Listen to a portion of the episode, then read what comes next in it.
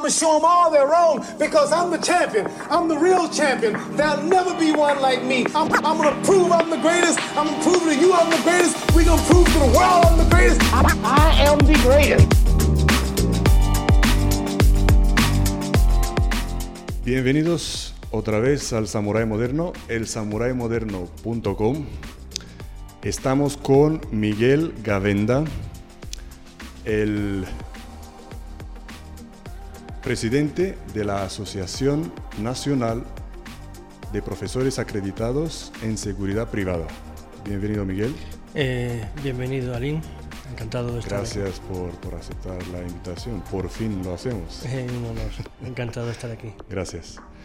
Eh, Miguel, eres, entre muchas cosas, el coordinador de un curso uh -huh. que se va a celebrar pronto. A ver, tiene más detalles. Sí, en concreto es el, el, curso de director de seguridad integral en infraestructuras críticas que se va a impartir en la Universidad de Santiago de Compostela y dentro de ella en el CSEG, que es el Centro de Estudios de Seguridad adscrito a la Universidad de Santiago de Compostela, que es una eh, representación del CSDEN. ¿Cómo se va a celebrar ahora con, con el tema de, de, que todo va online? ¿Cómo lo vas a hacer? Eh, bueno, el curso está previsto iniciarse en septiembre y en realidad es un curso semipresencial donde también vamos a incluir dentro de esa presencialidad eh, la opción de la videopresencialidad. ¿vale? El curso tiene eh, un 57% de presencialidad y el resto es a distancia. Dentro de esa presencialidad eh, vamos a permitir a los alumnos eh, conectarse en directo a, las clases de forma remota. Muy interesante, muy interesante. Eh, tú eres el presidente de la Asociación Nacional de Profesores en Seguridad Privada y quiero aprovechar eso. Quiero que hablemos hoy de la educación en seguridad uh -huh. privada. Pero antes que nada quiero que todos sepan un poco de tu currículum. ¿Nos cuentas un poco desde el principio? Desde el principio se, se podría remontar a 1990, donde entré en el Ejército del Aire, en el Centro de Adiestramientos de Seguridad y Defensa, en el CASIZ, eh, en Murcia. Eh, eso era una formación muy intensiva de cuatro meses, donde inicialmente entramos 400 y acabamos 180, eh, un curso bastante exigente y bastante duro. Eh, y bueno, eh, una vez ahí encontré mi vocación en, en, la seguridad, porque entré con 17 años y cumplí los 18 llevando 10 días allí. ¿no? a partir de ahí descubrí un poco lo que era el mundo de la, de la seguridad la seguridad en sí misma, no pública ni privada ni militar, porque al final los principios son los mismos. ¿no? Sí. Y, y, bueno, estuve ocho años, eh, los tres primeros fueron en Getafe, los cuatro últimos en el Cuartel General del Aire, en Moncloa, en el grupo de seguridad del Cuartel General del Aire, donde también se complementó mi formación en materia de, de, seguridad y protección de personas. Hice el curso, un curso de cinco semanas intensivísimo y también muy duro, donde eh, yo creo que quedamos el 20% de los alumnos. Y ya con esos eh, ocho años de... Te iba a preguntar, de, ¿cuánto? ¿Ocho años? Ocho años. Siete, siete más uno en una estancia de... Eh, de intermedia entre la vida civil y militar para eh, adaptarse. para adaptarme a la, a la, a la vida civil ¿no? que nos permitían a los que llevábamos un tiempo. Y te has adaptado pero al sector privado. Sí eh, yo hice en perspectiva de hasta dónde podía llegar en el ejército si continuase eh, y qué posibilidades podía tener en la vida civil y me decanté por, a pesar de que sigo teniendo vocación y, y manteniendo y compartiendo los, los, valores y la vocación, pues eh, la rentabilidad y, y, las libertades civiles son, son mucho y las posibilidades mucho mayores. ¿no? Eh, siempre tuve una fe casi inquebrantable porque me decían algunos superiores que, que era un mundo muy, muy complicado y cierto que lo es, lo es. En la vida civil. En la vida civil. Eh, pero si uno tiene confianza y, tiene los valores que buscan las empresas y lo complementas con la formación eh, que buscan, pues las posibilidades son pocas, pero existen. Y, bueno, pues entonces me traté de orientar, busqué información. En aquel momento la, la información solo estaba en una revista que era Seguritecnia esa revista... ¿A entonces hablamos de...? Eh, estoy hablando del año 98. En el año 98 no teníamos eh, el Internet, no teníamos Google eh, y encontrar información de calidad que te pudiera dirigir y orientar profesionalmente, las posibilidades eran muy limitadas. O estabas muy cerca de alguien que supiese o tenías que buscarlo pues tenías que buscarte la vida. No la busqué. No, era tan fácil como eh, encontré la editorial, empecé a encontrar la información de los congresos, de la formación, de quién era quién. Y entonces decidí optar por formarme, formarme eh, en dirección de seguridad. Eh, en aquel momento y, hoy en día, eh, ICADE junto con la American Society for Industrial Security era lo más prestigioso que había, junto con Bell Ibérica. Y, lógicamente opté por, eh, si quieres tener oportunidades, fórmate con los mejores. Y eso es lo que, lo que hice. Hice el curso de dirección de seguridad y además también tramité, por mi experiencia y formación militar, tramité la acreditación como profesor de seguridad privada. Eso fue antes del, propio curso de director y, de hecho pues me acreditaron en el año 97 para formar vigilantes y, escoltas en el área técnico profesional y protección y seguridad. Y eres el fundador de la asociación. ¿Cómo, cómo se te ocurrió eso? Hasta que llegó la asociación aún, aún pasó un largo, un largo camino. Antes de eso estuve, estuve como, eh, con la delegación de funciones del jefe de seguridad en Tarragona dos años, de Eulen eh, después estuve como director de seguridad en uno de los cinco mejores hoteles de Barcelona, otros dos años. Al final volví a Galicia por eh, razones eh, familiares, donde también las cosas de la vida. Conocí a mi mujer y aquí me asenté. ¿Y acabaste aquí en Ourense? sí. He, formado, he colaborado con academias un poco de, eh, de todas partes, de Barcelona, de Tarragona, de Madrid, de Coruña, de Vigo, de Santiago, de, Orense. Y un poco lo que, lo que me llevó a eh, fundar y a eh, buscar colaboradores que me ayudasen a fundar y, y llevar adelante la asociación fue ver las carencias formativas que había en materia de seguridad privada, tanto en los contenidos como en la propia formación de los profesores eh, y, en el personal de seguridad privada. ¿no? Eh, un poco eh, lo que tratamos de buscar con la asociación es mejorar los contenidos de la formación del personal de seguridad privada y sobre todo, sobre todo fomentar y mejorar la, formación y los requisitos de acreditación del profesorado de seguridad privada, porque si las personas que forman al personal operativo no están capacitadas, el personal nunca llegará a conseguir el objetivo.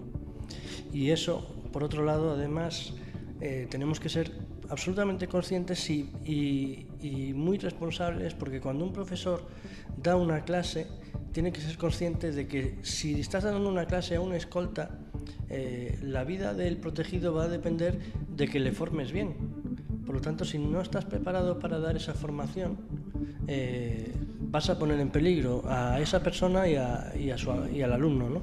¿Y cómo lo ves hoy en día el sistema de educación? Lo sigo viendo igual de malo o peor, porque los requisitos de acreditación no han mejorado para los profesores, eh, para los profesores y hay mucha gente que por necesidad da clases eh, sin estar preparado para ello, ni estar preparado técnicamente, ni operativamente, ni didácticamente.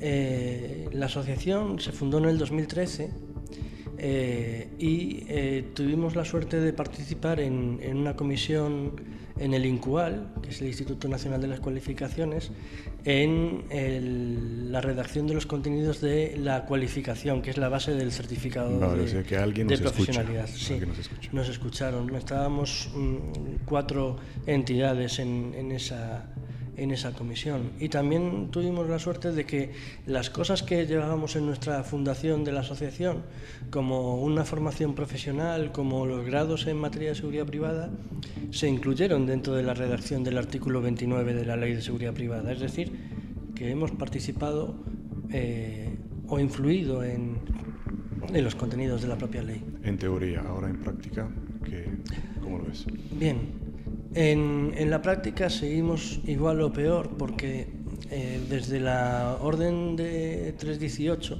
del 2011 eh, se permitió que los cursos eh, pudieran impartirse con un 50% de presencialidad, lo que ha hecho que eh, la gran mayoría de los centros que se mueven por rentabilidad opten por impartir solo el 50% de los contenidos presenciales.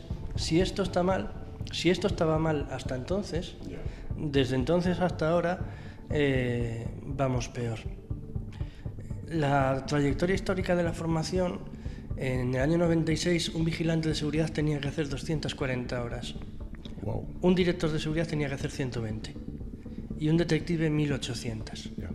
En el año 99 se bajó de 240 a 180 y se redujo a la mitad el temario. En el año 2011 se mantiene el temario, pero se baja al 50% de presencialidad.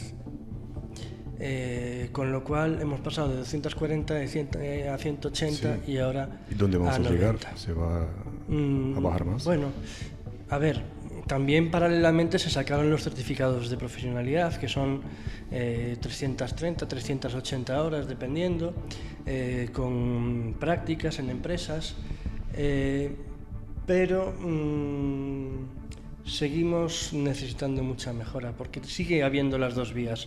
Hay quien hace el curso de 90 horas y se examina y le dan la habilitación, y hay quien hace el certificado y ni siquiera se examina simplemente se le habilita.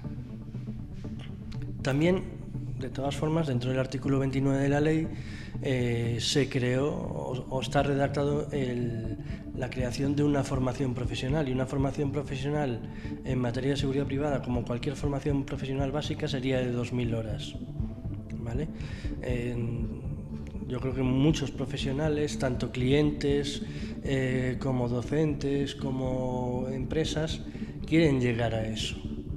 Queremos tener un profesional que salga de una formación profesional dual, eh, con un currículum de contenidos teóricos y prácticos eh, que garantice que un profesional sabe lo que tiene que saber a nivel teórico y a nivel práctico. Y sí, eso en cuanto al profesional. Y como un, un estudiante, a, a un estudiante, ¿quién le garantiza que el profesor, quién le garantiza el nivel de formación del profesor? ¿Cómo- Realmente, ¿Qué puede hacer él siendo críticos, la acreditación no garantiza, que un profesor esté acreditado no garantiza que tenga el nivel que, que debe. Dentro del ámbito de la formación profesional y de los certificados de profesionalidad, los requisitos son eh, algo más exigentes, es decir, exigen una cierta experiencia docente, eh, exigen eh, una experiencia profesional mínima de tres años y eso quizás vaya por ese camino, ¿no? Es decir, si subimos el nivel de la formación, también hay que subir el nivel del profesorado.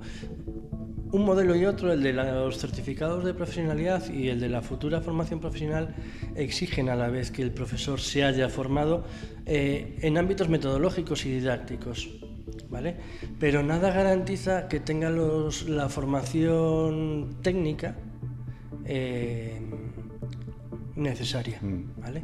En ese sentido, las acciones que hemos llevado a cabo desde la asociación han sido pedir dentro de la Guardia Civil y dentro de la eh, Policía Nacional que eh, tengamos la opción de actualizar, de reciclar a los profesores en sus centros de formación. Es decir, yo tengo una acreditación, bueno, tengo una, eh, estoy acreditado en explosivos, armamento y tiro, protección y seguridad, medios de detección, técnico profesional, incendios, pues que me pueda formar en la Escuela Nacional de Protección Civil en materia de contraincendios para reciclar los conocimientos que ya, que ya puedo tener o que ya tengo. eh, que me pueda recibir un curso por medio de los TEDx o por medio de eh, algún centro de policía o de guardia civil en materia de actualización de explosivos, porque eh, aunque la historia de los atentados es la que es y de las formas también, pues siempre es necesario reciclarse. Y así con todo, es decir, en el ámbito del tiro, pues que en unidades especiales de las fuerzas y cuerpos de seguridad podamos hacer eh, cursos y prácticas que dentro de un campo de tiro eh, civil no se pueden llevar a cabo. O sea, es decir, que hay un reciclaje de los, eh, de los practicantes, de los, de, los, de los que están ya en la seguridad privada hay un reciclaje, pero no hay un reciclaje en marcha para los profesores. Exacto. Lo, curioso es que un vigilante de seguridad que esté en activo tiene que hacer sus reciclajes de, 20 horas anuales, pero eh, el profesor de seguridad privada no se le exige ninguna actualización ni formación, ni didáctica ni técnica. Eh, pero lo mismo pasa con los directores de seguridad. Uno puede ser director de seguridad de infraestructuras críticas o de una entidad financiera, que también puede serlo, o de un hospital y no tiene ninguna obligación legal de reciclarse. Legal no, moral sí, profesional también. Pero del dicho al hecho hay mucho trecho somos muchos los que estamos, yo eh, prácticamente estoy todas las semanas en algún webinar o en alguna jornada, ahora mismo eh, vía eh, webinares, ¿no? pero no somos tantos y hay muchísima gente ejerciendo. Ahora que es más fácil, que hay que estar en casa, enfrente de tu ordenador y simplemente, la mayoría son gratis. Exacto, sí, si algo nos ha traído... Y la gente no... Eh, yo antes iba a los que podía, a Madrid o a, Barcelona, cuando podía permitírmelo o cuando me coincidía con estancias por trabajo. Eh, la parte positiva de esta desgracia de la pandemia eh, es que eh, eh, estos días, por ejemplo, el lunes y el martes, eh, ha habido el, creo que es el octavo o el onceavo, perdí la cuenta, de el Congreso de Seguridad Integral que se hace en Madrid, que lo organiza la Fundación Borreda y Seguritenia. he asistido a algunos presencialmente y otros me los he perdido por agenda y alguno a lo mejor pues no me lo pude permitir. Sin embargo, estar en casa y estar conectado, escuchando a esos ponentes eh, que no tienes la oportunidad todos los días de tener a tu alcance, más cuando no vives en, en Madrid, pues ha sido una gran ventaja. Y aún así, un porcentaje muy alto no... O sea, hay, en el Congreso había entre 800 y 1000 personas conectadas. Eh, directores de seguridad somos muchísimos más y ejerciendo también. Miguel, ¿cómo ves la parte práctica, la formación práctica? Pues como una asignatura pendiente. Eh, tenemos un problema de, raíz en la formación en seguridad privada porque para mm, homologar un centro de formación en seguridad privada eh, para los cursos ordinarios, lo que viene siendo la, parte tradicional de los cursos hasta que llegaron los certificados, eh, la policía exige unos requisitos al centro de formación, pero no exige, no exige medios materiales, por lo tanto, eh, nos encontramos con centros de formación de seguridad privada que no tienen ni un solo walkie para hacer una práctica de comunicaciones, ni muñecos eh, para hacer reanimación cardiopulmonar, ni medios ni lugares para hacer prácticas de extinción de incendios. Básicamente, el único contenido práctico que hacen en algunos centros de formación es el tiro, y porque es obligatorio. Toda la formación práctica que está recogida en el temario desde el año 99 y desde el año 96 incluso, eh, debe hacerse de forma práctica.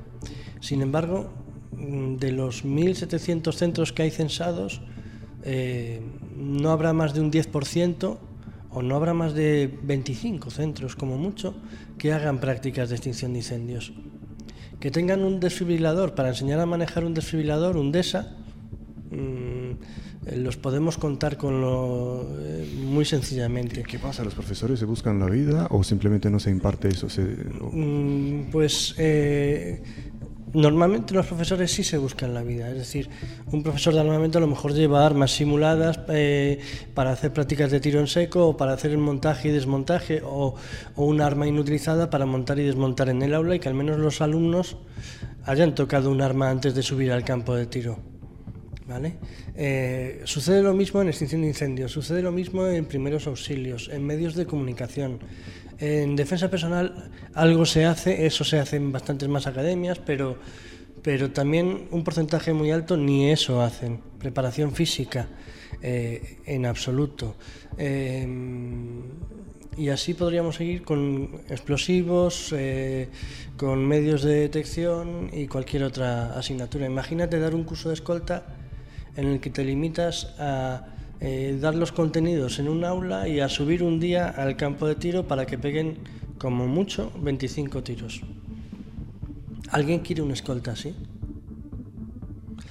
Eh, los directores de seguridad, que son los clientes, eh, es decir, las empresas que contratan un servicio de escolta a una empresa de seguridad, en pocas ocasiones se meten a entrevistar y en profundidad a, a, las personas que van a prestar ese servicio. Si hicieran una entrevista en profundidad y le preguntasen qué han hecho en su curso de escolta, qué clases de seguimiento, de qué clases de búsqueda o detección de artefactos o de micrófonos o de cualquier elemento que suponga una amenaza, se darían cuenta de que los aspirantes se quedarían en blanco, porque no se hace nada de eso en general, salvo que un profesor o una academia y un profesor eh, en común, que son pocas, eh, se tomen la molestia de tomárselo lo suficientemente en serio. Esa es la asignatura pendiente. Es decir, homologar un centro de formación debería exigir que tengan como mínimo los medios de comunicación, los medios de seguimiento, los medios de primeros auxilios, los medios de defensa, los medios de armamento necesarios para que se practique en el aula y se practique fuera del aula el manejo y las técnicas de seguridad y de protección que hay que llevar a cabo. De lo contrario, estamos contratando personal que no sabe ni manejar un walkie, ni sabe manejar un extintor y que no va a saber utilizar un desfibrilador cuando se le dé una emergencia en el lugar de trabajo. O una escolta que en ninguna ocasión eh, ha cogido a una persona para evacuarla. ¿Cómo va a evacuar una escolta a una persona si no sabe dónde o cómo cogerla y cómo trasladarla? Esos son los puntos de mejora que tenemos en el sector se hace formación, está muy regulado, somos el sector de formación y el sector de seguridad privada más y mejor regulado probablemente del mundo y tenemos una reputación mundial bastante importante, pero si se viesen las carencias o se abordasen estas oportunidades de mejora, eh, seríamos indiscutiblemente una élite, pero eh, realmente eso se hace como digo, en un 10% y soy muy generoso de los 1.700 centros que hay censados.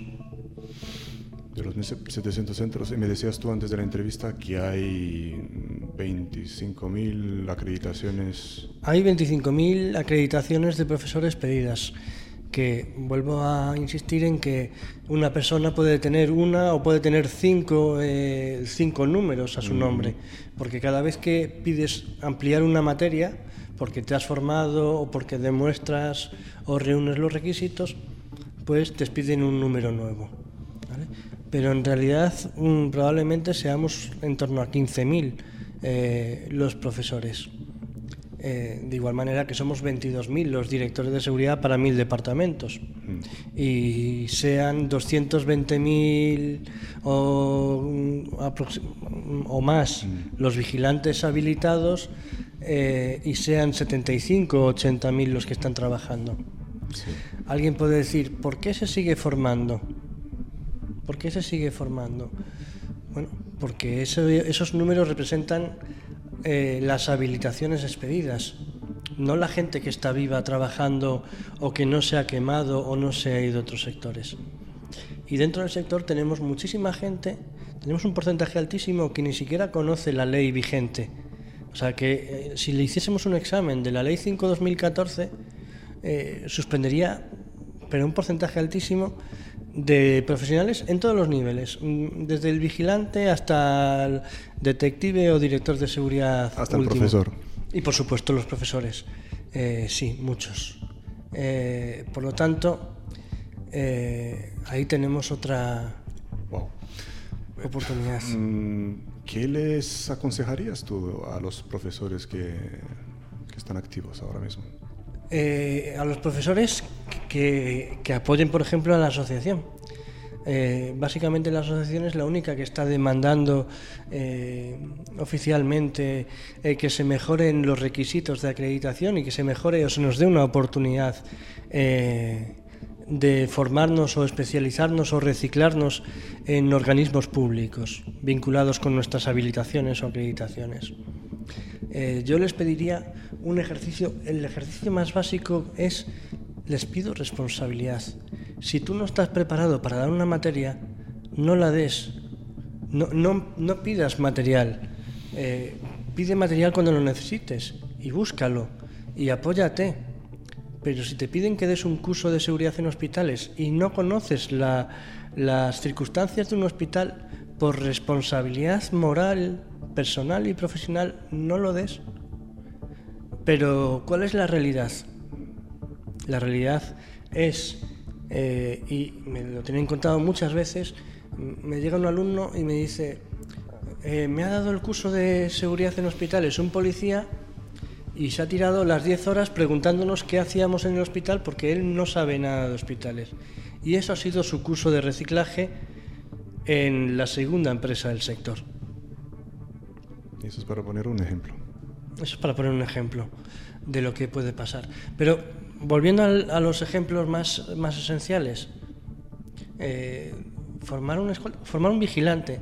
Claro, eh, siempre estamos con los escoltas, los escoltas, la protección de personas es lo más eh, importante. Desde luego es una parte eh, importantísima de la protección de una persona. Pero ¿cuánto tiempo pasa el escolta con la personalidad? ¿Y cuánto tiempo pasa la personalidad protegido en su casa por vigilantes y un centro de control y un control de accesos? ¿Y cuánto tiempo pasa la personalidad? ¿Cuánto tiempo pasa Amancio Ortega en Inditex? ¿Y quién le está protegiendo allí dentro? Vigilantes. Si esos vigilantes no han sido formados eh, adecuadamente en materias de control de accesos, de eh, prevención de atentados terroristas con terrorismo postal, eh, de, de, LAPAS o cualquier otra forma de ataque, podrá tener, y de hecho puede tener, y puede que lo tenga, uno de los mejores equipos de protección privados o semipúblicos o semiprivados mm. de España, pero si esos vigilantes no están adecuadamente formados, le van a puede ser vulnerable en la propia sede de la empresa. Por eso digo que no es que el profesor de una escolta deba tener la, ser consciente de la responsabilidad de que si lo hace bien vivirá la persona y si lo hace mal, sino que el propio formador de un vigilante que le da el área técnico profesional porque le han regalado la habilitación con el curso de director de seguridad, si no está adecuadamente formado, puede estar poniendo en peligro no solo a la personalidad, sino a toda la empresa. Es decir, que la responsabilidad que recae sobre la mochila de un docente mmm, debería llevar consigo un ejercicio de meditación de ¿estoy preparado para hacer esto o no lo estoy? Claro. Y ahora yo soy un, un futuro estudiante. Quiero ser vigilante de seguridad cómo encuentro a estos uh, formadores profesionales que se siguen reciclando, actualizando? Bien. ¿Qué debería de buscar? ¿Qué debería buscar? Lo que no busca ninguno. Es decir, eh, nadie que entre en un centro de formación eh, se sienta en la mesa de quien le vende el curso y le pregunta, ¿quién me va a formar? ¿Qué acreditaciones eh, tiene este profesor? ¿Por qué está acreditado este profesor? ¿Qué formación y experiencia tiene? ¿Qué currículum tiene? Claro. Eh, no, no, eso es confidencial, no, eso es protección de datos. Bien, puedes dar toda la, información que quieras sin dar el dato del profesor. El dato del profesor ya se lo dará el profesor cuando se eh, presente, pero desde luego en un centro de formación como el que en su día tuve en propiedad, yo nunca cogí a un profesional, a un docente, que para mí no reuniese esos requisitos tanto de mm, capacidad comunicativa como de experiencia profesional que avalase la clase que iba a dar. Es complicado, eh, pero también puedes buscar eh, en internet y buscar en su página eh, fotos y vídeos de las prácticas que hacen. Sentarte en la mesa de quien te quiere vender ese curso y diga, ¿con qué medios me van a dar la formación? ¿Qué medios tienen para darme primeros auxilios? ¿Dónde voy a hacer las prácticas de extinción de incendios? ¿Qué tipo de prácticas voy a hacer en esta materia y en esta otra? Y cuando se queden sin respuesta, ese no es tu centro de formación. Sí. Eh, ¿Qué salidas laborales habría hoy en día para un recién graduado? Titulado. Podría decir ninguna y estaría diciendo la verdad, y podría decir todas y seguir diciendo la verdad. Eh, cualquier persona que se siente eh, delante de una mesa con alguien que le quiere vender un curso, si le ofrecen un puesto de trabajo, le están mintiendo y debe salir corriendo. Pero en un curso de director de seguridad, en un curso de detective o en un curso de vigilante, en cualquier curso de cualquier eh, especialidad de seguridad privada. Hace muchos años entrabas en Infojobs, ponías vigilante y tenías cinco páginas con 50 ofertas en cada una. Ahora te encuentras una página con ocho ofertas y en alguna de ellas con 1.200 inscritos. Eh, compites en el mercado con tu formación. Con tu formación, no con el diploma del centro, que también tiene su valor, dependiendo de que sea el centro que te vende el papel o el centro que te forma especialmente, pero luego tienes que tener mm, las habilidades sociales y la presencia adecuada. ¿vale? Es decir, eh, no por ser un máquina eh, y ser un ex legionario que puede ser un máquina y, yo les admiro profundamente, eh, no tiene por qué ser mejor vigilante que otro eh, que es pequeñito y tímido. Porque lo que tiene que saber el vigilante, claro, uno puede valer para una cosa y, no valer para la otra. ¿vale? Es decir, como sucede con los escoltas, los vigilantes se tienen que elegir y se eligen en función del servicio. Es decir, yo he elegido como, como jefe de seguridad que he sido eh, vigilantes eh, con unas capacidades personales eh, o físicas muy limitadas, pero adecuadas al servicio al que iba a ir. Es decir, no es lo mismo un vigilante para un museo con un determinado tipo de público que un vigilante en una estación conflictiva de Renfe. El perfil es absolutamente distinto. No es lo mismo eh, el perfil del escolta de una baronesa que está todo el día en la cultura y que tiene que conocer y moverse eh, y saber moverse en esos círculos que el escolta del cantante de ACDC. Es un perfil completamente distinto. Entonces, fórmate, elige la profesión. Si te gusta la profesión y vas a tirar por ella, fórmate, pero ten en cuenta que te van a elegir por lo que puedas dar como profesional y como persona. ¿Vale? Eh, es y eso decir, es que, trabajo hay. ¿Eh? Es decir, que trabajo, hay. Y todos los días, todos los días depende, hay, hay ofertas. A mí, por ejemplo, me llaman en determinadas, eh, de determinadas empresas, antes de publicar una oferta en InfoJobs que les cuesta dinero, me llaman y dices, oye, ¿tienes un vigilante con este perfil que tenga licencia C en vigor y que pueda incorporarse mañana mismo? Pues si está en el paro y lo conozco, lo propondré. Mm, si es alguno que también me llegan por las redes sociales eh, y veo que puede encajar, eh, se lo enviaré diciéndole, no lo conozco, tiene este perfil, pero no lo conozco. Es decir, que vamos, principalmente cada uno recomienda a sus alumnos en base al trato que has tenido con los alumnos. Este año pasado daba el curso de certificado de profesionalidad en la BRIPAC, en el cuartel del, ejército en Pontevedra, para exmilitares que salían para, al cumplir los 45 años, les dan la patada y entonces se buscaban la vida en seguridad privada. pues obviamente en esa interacción que tenemos profesores y alumnos, eh, vemos el perfil que pueden tener y dar para determinados servicios y en base a eso eh, Ubicarlos, los ubicarlos, ubicamos en la medida de lo posible. Y hemos, has tocado un tema que quiero hablar de las redes sociales. Personal de seguridad privada en redes sociales, sí o no. ¿Y dónde? Una gran pregunta. ¿Sí o no y, dónde? Depende. Esta es una respuesta gallega. Cuando le preguntas a un gallego te responde con otra pregunta. Eh, y la respuesta es depende. Depende de qué red social y cómo la uses y para qué la quieras usar. Eh, un profesional de la seguridad privada que no esté hoy en día en, en LinkedIn prácticamente no existe. Eh, no existe para un mercado laboral y profesional donde tenemos infinidad de personas, infinidad de contactos, eh, infinidad de grupos absolutamente interesantes. Y ofertas de trabajo.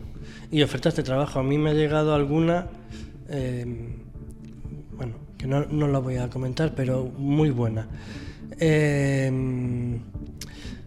por lo tanto, si tienes una, un buen perfil, hay quien pone solo un nombre y, los dos iniciales de los apellidos, hay quien no le pone foto. Claro, si eres un profesional de los servicios de inteligencia, si eres un personal operativo, eh, pues no estarás o estarás con un perfil falso. ¿vale? Si eres un profesional, personal operativo o personal de gestión y busques o no busques trabajo, debes estar en LinkedIn. Es una fuente inagotable de información. Tienes infinidad de grupos eh, profesionales de, todo tipo, de terrorismo, de inteligencia, de seguridad integral, de incendios, de hoteles, de, de lo que quieras, de seguridad, ¿eh? Eh, para todos los campos. ¿Quieres conocer fuentes de información que solo sean de, de un tema o de todos? Eh, puedes tener una cuenta en Twitter. Eh, lo que pasa es que al final acabas teniendo demasiada gente, te acaba llegando demasiadas cosas, te acabas enfadando y, acabas cometiendo un error grave que yo cometo muy frecuentemente en las redes sociales no profesionales. Y es que ¿No te mueres la lengua? eh, no te muerdes la lengua o, o- o no, te, no te moderas. Vale. Eh, y no moderarse, al- alguien puede verlo como una falta de autocontrol. Yo prefiero no moderarme y que vean lo que opino y lo que soy a vender una falsa cara. ¿Vale? Pero de ahí a, mm, a ciertos comentarios, eh, pues mm, hay barreras que no se deben, y consejos vendo y para mí no tengo, eh, que no se deben tener. Facebook. Eh, cada vez se está usando más profesionalmente, ya no es la red de, eh, que era y cada vez hay más profesionales dentro de, de ella, o cada vez veo más grupos profesionales. prof- grupos profesionales que se grupos, eh, sí, sobre todo los grupos, ¿no? Eh, de- por sectores y por especialidades. Claro, el problema es que mm, la gente tiende a, col- a colgar y a subir todo tipo de fotos. Y cuando subes una foto eh, o alguien sube un vídeo tuyo rompiendo una pared, te acaban de destruir profesionalmente por muy buena persona que puedas ser. a lo que te refieres. Eh, puedes ser muy buena persona, pero como la cagues en un minuto o en 10 segundos de vídeo, estás destruido profesionalmente. O sea, eh, se te van a cerrar todas las puertas. Eh, si subes una foto de tu servicio eh, donde se vea un monitor o donde se vea un- un- la ubicación del- de la caja de, de señales de la Sí. central receptora, o saliendo la foto de las personas que proteges o instalaciones eh, de un aeropuerto, que además en ese caso estás violando la ley de seguridad aeroportuaria, pues em, te puedes encontrar con que no solo te despiden, sino que además eh, te abren un procedimiento sancionador administrativo y, y- incluso una denuncia penal. Eh, hay que ser muy conscientes Muy prudente. muy, muy prudentes, Mm. porque la imagen, eh, la, la imagen del personal de seguridad privada no es el tatuaje que lleva, no es la persona que es, no es su nombre, es el sector. En el momento en el que vistes uniforme, eres personal de seguridad privada y entonces no vas a salir en la secta, perdón, en la sexta. Es- no sé si lo puedes editar, en cualquier caso lo mantengo. Eh, no vas a salir en, ese canal de televisión o en la primera diciendo Pepito Pérez tiró a una persona por las escaleras del metro, sino un vigilante, los vigilantes de metro tiran a, una, a un usuario. Por lo tanto, ya, ya no solo destrozas la imagen del sector, que cuesta horrores subirla, Ahora mismo con el COVID se había subido la imagen del personal de seguridad privada un montón en estima porque han estado en todas partes, han estado, han mantenido los centros abiertos. Fuerzas auxiliares. Eh, sí, no, pero eso es lo de siempre. O sea, eh, no ha habido un vigilante que haya dejado de ir a trabajar a un hospital porque sea un foco de coronavirus. ¿Vale? Han estado ahí, sin los medios de protección. Y eso hay que reconocérselo. Eh, la cuestión es cuando después de todo eso y después de salir en televisión, eh, que han estado ahí y salir la policía poniéndolo en valor y salir el comisario en rueda de prensa diciendo que la seguridad privada ha hecho tal, y ahora por culpa de uno, dos o tres que en diez segundos cometen una mala acción, la imagen es la del sector o la de todo el colectivo de profesionales que prestan servicio en metro. Y, luego tenemos otra cosa muy importante. No solo es eh, eso, sino que eh, dejar que te graben o grabarte y subirlo a una red es contribuir a, a eso. Porque en muchos casos quien graba, eh, o algunas de las personas que graban esas cosas que hemos visto lamentables en televisión, han sido grabadas por compañeros que las han subido a las redes y los han filtrado a los medios de comunicación. Si tenemos que poner en valor el sector, lo que tenemos es que esforzarnos todos en subir a las redes sociales eh, noticias o hechos de esa persona que hemos salvado la vida, en, que la hemos rescatado de una parada cardíaca, o de ese incendio que hemos apagado, o de esa gente que hemos evacuado a tiempo. Y no se hace. Y eso teníamos que estar, no solo el personal operativo, sino las asociaciones, tanto profesionales como sectoriales, tratando de eh, etiquetar en, los, en las redes sociales a los medios de comunicación con las buenas acciones del sector. Y es así que es el mayor favor que podemos hacerle al sector, contribuir a mejorar la imagen del mismo. Qué bueno, qué bueno. Entonces, para resumirlo, sí estar en redes sociales. Sí estar en redes con inteligencia. Al hilo de las redes, Twitter, por ejemplo, eh, es una... Claro, eh, cuando te han enseñado eh, seguimiento y contraseguimiento y lo has practicado, eres capaz de detectar un seguimiento, ¿no? Y de repente te encuentras en Twitter con 300 seguidores, o 1000 o 2000, y no detectas a ninguno. Y dices, yo que era capaz de detectar un seguimiento de un equipo y ahora no soy capaz de detectar a 3.000 seguidores. es una broma al hilo de las redes sociales hay que tener mucho cuidado. Hay que ser profesional, ¿no? Y hay que dejar el ego de lado y no presumir en las redes sociales. En la medida que se pueda presumir, no. Humildad, sí. Eh, compartir méritos, sí. O compartir formas de acción para que puedan ser imitadas, eh, también. Es decir, yo he subido infinidad de, vídeos de, las prácticas que hacíamos en el centro de formación. Claro, esto no era ni, ni, humildad ni ego, sino intentar llamar la atención de la gente de que hay otra forma de hacer los cursos. Eh, esa es la intención. Eh, y bueno, tiene su sentido pero tienes que saber para qué haces las cosas. Las cosas se hacen siempre o se deben hacer con una finalidad. Claro, claro. ¿Cuál es la finalidad? ¿Por qué subes esto? En tu caso, es finalidad educativa. promoción. promoción también. Sí. Y promoción del sector. Eh,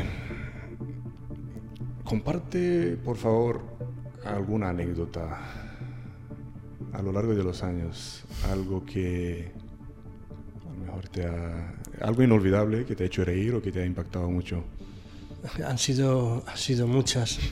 Eh, las cosas más emocionantes son cuando te encuentras con un exalumno que ya no recuerdas y él sí se acuerda de ti, de las cosas que, hizo contigo. O cuando eh, te encuentras en los medios de comunicación a una persona que ha salvado una vida eh, y ha salvado la vida con la formación que le diste. Claro, uno puede sentirse muy orgulloso y seguro, y no me cabe la menor duda, de que salvar una vida es bestial. Es una experiencia eh, abrumadora. Pero que otras personas las salven con la formación que tú les has dado, esa es una, esa es una experiencia eh, que, es la que mayor orgullo te, puede dar. Eh, también te encuentras cosas que son absolutamente contrarias. Cuando resulta que detienen a un exalumno tuyo por, por estar robando en, en un servicio, ¿no? Sí. Eh, eso, pues. Luego están los retos, ¿no? Cuando te piden cosas casi casi imposibles de un día para otro y, las consigues llevar adelante. Eh, mm, una de las cosas eh, que, recuerdo fue el, montaje de primer, uno de los primeros servicios de seguridad privada en los cuarteles de, de España, ¿no? Eh, me dicen que hay que subrogar un servicio en, en, Lérida, eh, pero llego allí y no había servicio de seguridad, no había nadie que subrogar en, en un monte perdido, en Tremp, eh, la Academia de Suboficiales del Ejército. Y, y, de repente te encuentras con que tienes dos días para encontrar a cuatro personas o a tres como mínimo para montar un servicio de 24 horas con vigilante armado, ¿no? Y, no cualquiera. Y, no cualquiera. Y, además, inicialmente, eh, te encuentras con un teniente coronel legionario que civiles en su base por encima de su cadáver.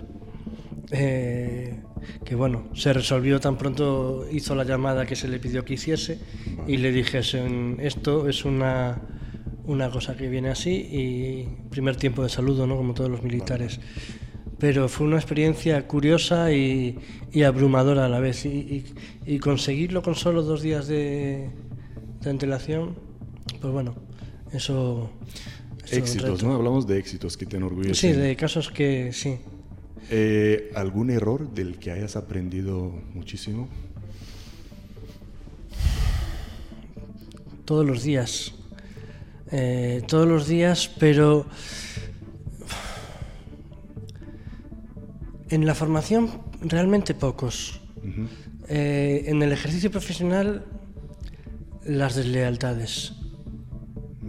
Cuando tienes la confianza depositada en una persona que lleva un año eh, trabajando para ti y, y, rompe tu confianza o rompe la lealtad, eh, esto recuerdo en, uno de los departamentos de seguridad que, que estuve como director de seguridad, que una persona de mi centro de control la acabamos eh, pillando metiendo mano, ¿no? Y era una persona que estaba estudiada. Me refiero a que estaba estudiada, que había sido mm, revisada, que no tenía nada raro, ¿no? Y al cabo de un año empezaron a desaparecer cosas y al final, a través de eh, un par de trampas, vimos que estaba metiendo la mano. Me pasé tres semanas eh, dándole vueltas a la cabeza de, cómo me había pasado. Y ese, ese es el mayor error eh, del que siempre me acuerdo. Porque esa persona no hubiera hecho eh, lo que hizo si yo no le hubiese dado la oportunidad. ¿Cómo podías haberlo prevenido? Eh, no dándole la oportunidad. La gente hace las cosas que quiere hacer malas cuando tiene necesidad cuando tiene oportunidad y cuando tiene tentación. Es decir, la oportunidad genera la tentación y oportunidad y tentación más necesidad y falta de control de valores o impulsos, tenemos el hecho. Metió mano donde no debió meter nunca mano porque yo no establecí el procedimiento adecuado para que no pudiera meter mano. No vuelve a pasar. No. Eso, esa es eh, una de las cosas, la gente siempre eh, sobre todo en dirección de seguridad, eh, tiende a culpar al personal operativo y a llevarse por delante al, al, eslabón más débil de la cadena, que en este caso son siempre los vigilantes. Los vigilantes hacen algo mal cuando se les da la oportunidad, cuando no se les da la supervisión adecuada o cuando no tienen la formación adecuada. Las tres cosas es responsabilidad de un superior porque tú lo has elegido, porque tú lo has formado, porque tú tenías que haberlo vigilado. Falta humildad para mirarse a la tripa y analizar los porqués o cómo han llegado a suceder esas cosas. Esa es mi enseñanza y es lo que me enseñó aquel, aquel hecho lamentable. Qué interesante. Somos humanos Mm. cometemos errores y aprendemos de Importante es aprender de ello, ¿no? Sí, si no aprendes de ello. Aunque siempre eh, caeremos en, en, esa en la misma piedra como humanos que somos, que tropezamos tres veces. Sí, sí, sí. Hay que quemarse tres veces para no jugar con el fuego, no es suficiente una vez. Bueno, con fuego quizás, eh, pero por ejemplo en explosivos hay el dicho de que el primer error es el último error. Ya. Y con fuego a veces también. Eh, y en el trabajo también. Mm, puede que el vigilante del otro día, eh, su primer error fuera el de romper la pared del cliente con la porra. Desde luego, profesionalmente puede que sea su último eh, error. O sea que mm, el hecho de que tropecemos tres veces con la misma piedra y que cometamos los mismos errores eh, nos debe hacer intentar esforzarnos en, en aprender lo suficiente de cada error que cometamos. Y ahora, después de hablar tanto de la profesión, de la profesión, de la profesión, de la vida profesional, en tu caso, ¿cómo has compaginado con la vida personal? He tenido suerte y lo he pagado también. Como casi todas las personas que conozco en, en el sector, eh, el trabajo a turnos, las llamadas a las 3 de la mañana, las llamadas a las 7, las llamadas en fin de semana, eh, la disponibilidad 365 días, la ausencia de vacaciones, como todo el mundo. Mm, si no tienes el apoyo de la familia, eh, pues lo vas a llevar muy mal. yo afortunadamente mi mujer siempre me ha apoyado y siempre me ha ayudado, mi suegra también cuando fundé la asociación en, la, en el acto inaugural, dije no podría estar aquí sin la ayuda de mi suegra. Qué bueno. Pero cuando te autoexiges demasiado, eh, casi te conviertes en un adicto al trabajo y al propio sector. Y eso a mí, por ejemplo, me costó un infarto en el 2007. Eh, estuve a punto, muy cerquita, vamos, a mi mujer le dijeron que no contara conmigo.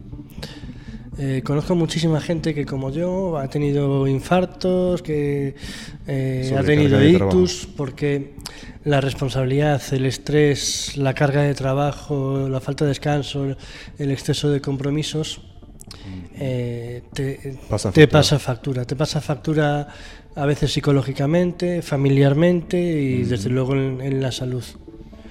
A mí me estaban metiendo en la UCI para trasladarme y yo le estaba diciendo a la médico, eh, esto era un sábado de, primera hora, y yo le estaba diciendo, bueno, yo el lunes tengo que estar en Barcelona, que tengo toda la semana contratada.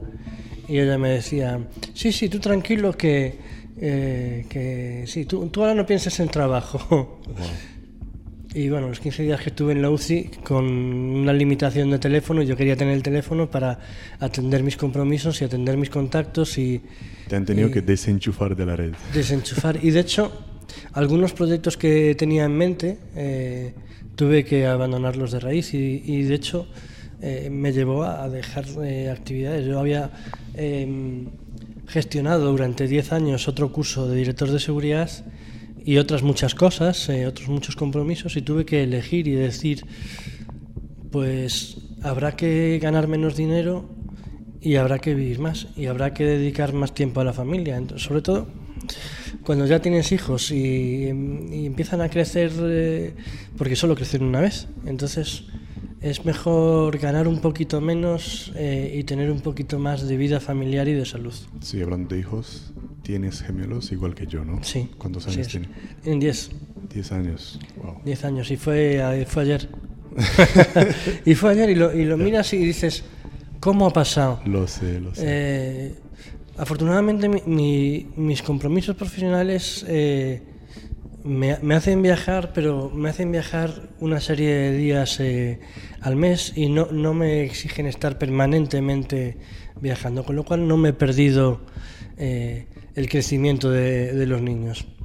Pero hay otros casos en los que mm, tienen que de- decidir mm, entre una cosa y la otra. Sí, conocemos casos en, en los que ni han tenido que decidir, simplemente se han quedado con una cosa. Sí.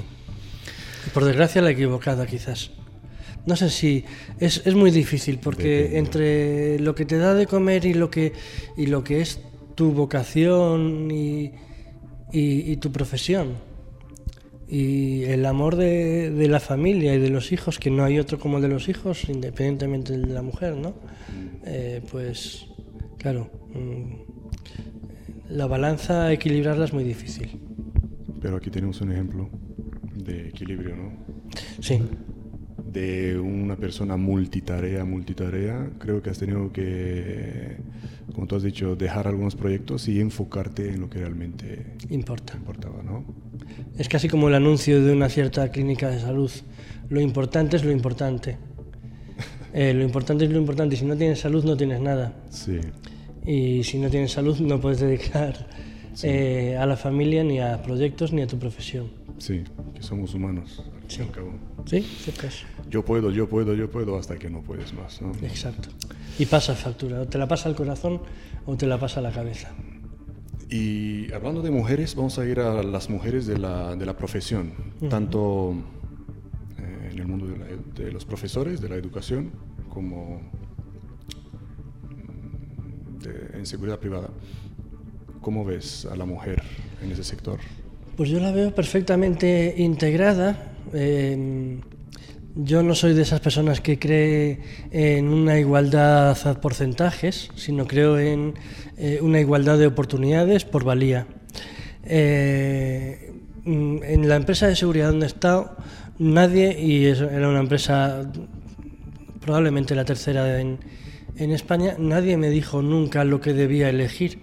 Nadie me dijo eh, que en un servicio tenía que poner a un hombre o una mujer. Lo que me he encontrado es que entraban muy pocas mujeres por la puerta. En los eh, centros de formación donde he impartido clases desde el año 97, eh, antiguamente me encontraba un 5% como mucho de, mujeres, un 2% de, en el que más un 10%. Hoy me puedo encontrar un 30%. En los cursos de dirección de seguridad la cosa está más equilibrada, en los cursos de detective. Pero es que no es una cuestión eh, de operativo o de gestión que el hecho de las mujeres, que las propias mujeres no han apostado excesivamente por el sector. No es un sector que, que las atraiga en sí. A las que las atrae, les atrae, por supuesto que les atrae y lo dan todo. Incluso muchas de ellas eh, son mucho mejores que, algunos hombres, ¿vale? tanto en el ámbito intelectual como en el ámbito operativo. He tenido auténticas, auténticas máquinas eh, eh, y, y no necesitaban que las pruebas físicas, a pesar de que sí, las pruebas físicas son distintas, son eh, distintas para hombres y para mujeres en el personal operativo. Eh, pero no las necesitaban porque las pasarían mejor que cualquier hombre. ¿Vale? Entonces, mm, bueno, yo no veo ninguna barrera, ningún techo de cristal y tampoco veo necesidad de paridad. Eh, donde haya una mujer buena triunfará. No hay un, un límite que le ponga. Es cierto, en el sector hay algún necio eh, que puede pensar que una mujer puede estar limitada en un servicio de metro o en un servicio eh, conflictivo o operativo. En absoluto. Lo único que tienes que buscar es una mujer específicamente igual que un hombre, específicamente válido para ese servicio. Efectivamente. No porque eh, su biología sea de un género o de otro. No creo en, en eso. Sí, gracias por, por, por confirmarlo. eh. Te he visto entrar, te he visto llevar un mini bolsito. Sí. Mm, ¿Qué llevas ahí? ¿Hay algo sin cual no sales de casa? No, no quiero que me lo muestres. Eh, sí, muchas, muchas cosas. La gente va con el Eh, teléfono, y- y- llaves. y- yo llevo muchas cosas para muchas situaciones. Ahí, a ver, Eh, algunos ejemplos. Pues llevo unos guantes anticorte, llevo una herramienta de rescate, eh, cortacinturones y, y Vale, rompecristales, eh, llevo mm, una linterna, llevo una pequeña herramienta, una, una llave múltiple para abrir todo tipo de... Más de uno te habrá Eh, dicho a dónde vas. Más cosas. Eh, a ver, mm, hay muchas personas que, que se in- intrigan por todo lo que puedo llevar ahí o por lo que llevo, ¿no? La mayoría de las personas piensan que, lógicamente, por mi trayectoria, que desde los 18 he estado trabajando con armas y, y a día de hoy sigo teniendo licencia de armas, aunque eh, no, no la particular, ¿no? Por supuesto, también llevo medios de defensa ahí dentro, pero no llevo un arma. Eh, de hecho, durante el tiempo que tuve licencia de armas B, que la tuve y tenía mi pistola, eh, creo que la llevé encima 10 días. Solo en momentos en los que tuve que ir a algún sitio en unas circunstancias, eh, la he llegado a llevar encima, porque confío más en otros medios. Y hablando de arma, ¿cuál es tu arma preferida? De fuego, ¿no? Ya, claro. Y lo, lo matizas bien porque para mí me gustan, como a cualquier eh, persona que le gusten las armas como medio de defensa o como, o como deporte, como ahora las utilizo, eh, un arma de defensa eh, que sea un arma de fuego, pues le pueden pasar infinidad de cosas, ¿no? Y hay otro tipo de armas que no necesitan munición y que nunca fallan. Eh, volviendo a la pregunta. Si me preguntas cuál es el arma que más me ha gustado siempre, diría que la de Ser Eagle. Eh, pero mm, la que tengo es una Smith Wesson MP9, una pistola compacta que cabe en cualquier lugar, que tiene un cargador de, de 8 y que le tengo un complemento de un cargador de 17. Ujú. Siempre he dicho, me gustan las cosas muy grandes o, o- o pequeñas, o muy pequeñas. También tuve una Bernardelli, de hecho la pistola que tenía con, con la licencia B era una Bernardelli que era un auténtico cañón, era, era casi como tu carpeta. Eh, pero para arma de defensa, eh, una MP, la, la Smith Wesson MP9, una pistola pequeña, compacta, como no soy grande y no soy unas manos enormes, pues eh, es perfecta. Sobre todo con el cargador eh, grande, porque el pequeño sí que se queda algo justo para, la- para, un buena, para una buena empuñadura. Sí, sí, sí, sí. Eh, ¿Qué libro recomiendas? ¿Vale? Estamos hablando con Sí. el, el presidente de la Asociación de Profesores. ¿Qué libro nos recomiendas? Yo- Libros. Eh, libros, más bien libros. Eh, recomiendo uno que enseña muchísimo en, en materia de seguridad personal y de personalidades, en materia de eh, espionaje, que es el contraespionaje industrial, estrategia y táctica, de Domingo Pastor Petit, que es de hace un montón de años y que aunque hoy en día se hable tanto de la ciberseguridad y de la seguridad lógica, los medios tradicionales de siempre están tan o más vigentes que nunca. Y ese libro nunca perderá la vigencia. Recomiendo el libro, siempre se lo recomiendo a, a los escoltas, les recomiendo el libro Secuestrados, que explica eh, desde el punto de vista de las personas que han sido secuestradas y de sus servicios domésticos cómo las secuestraron y cómo vivieron el secuestro desde el momento desde el minuto uno hasta el minuto final. Y se lo recomiendo a los escoltas para que cuando están con una personalidad eh, que no colabora demasiado le den el libro a su mujer para que su mujer lea cómo se vivió eso y sea la mujer la que obligue al protegido a colaborar con los escoltas. Eh, recomiendo el objetivo, objetivo matar al rey. Eh, habla sobre el comando Mallorca en 1995, si mal no recuerdo, eh, pero también tiene una relación de los magnicidios que ha habido a lo largo de la historia que enseña bastante sobre los métodos de ataque a altas personalidades. Y luego en el ámbito profesional, le, digo a cualquiera que me escuche que se descargue de la página del BOE el código de seguridad privada, que ahí tiene toda la legislación de seguridad privada en un solo libro, en PDF o en EPUB para libro electrónico, porque cualquier profesional que se precie tiene que tener y estar al día de la legislación vigente eh, que le toca conocer. y eso es asignatura pendiente. Sí, vamos a mencionar esos esas eh, publicaciones con enlaces en la descripción del vídeo y claro, tus publicaciones. Yo libros no tengo ninguno eh, publicado, al menos de momento. Vale, vale. Eh, ¿Tienes pensado algo? Tengo. A ver, ahora con la siguiente pregunta. Para el futuro, ¿qué tienes planeado? ¿Qué va a hacer?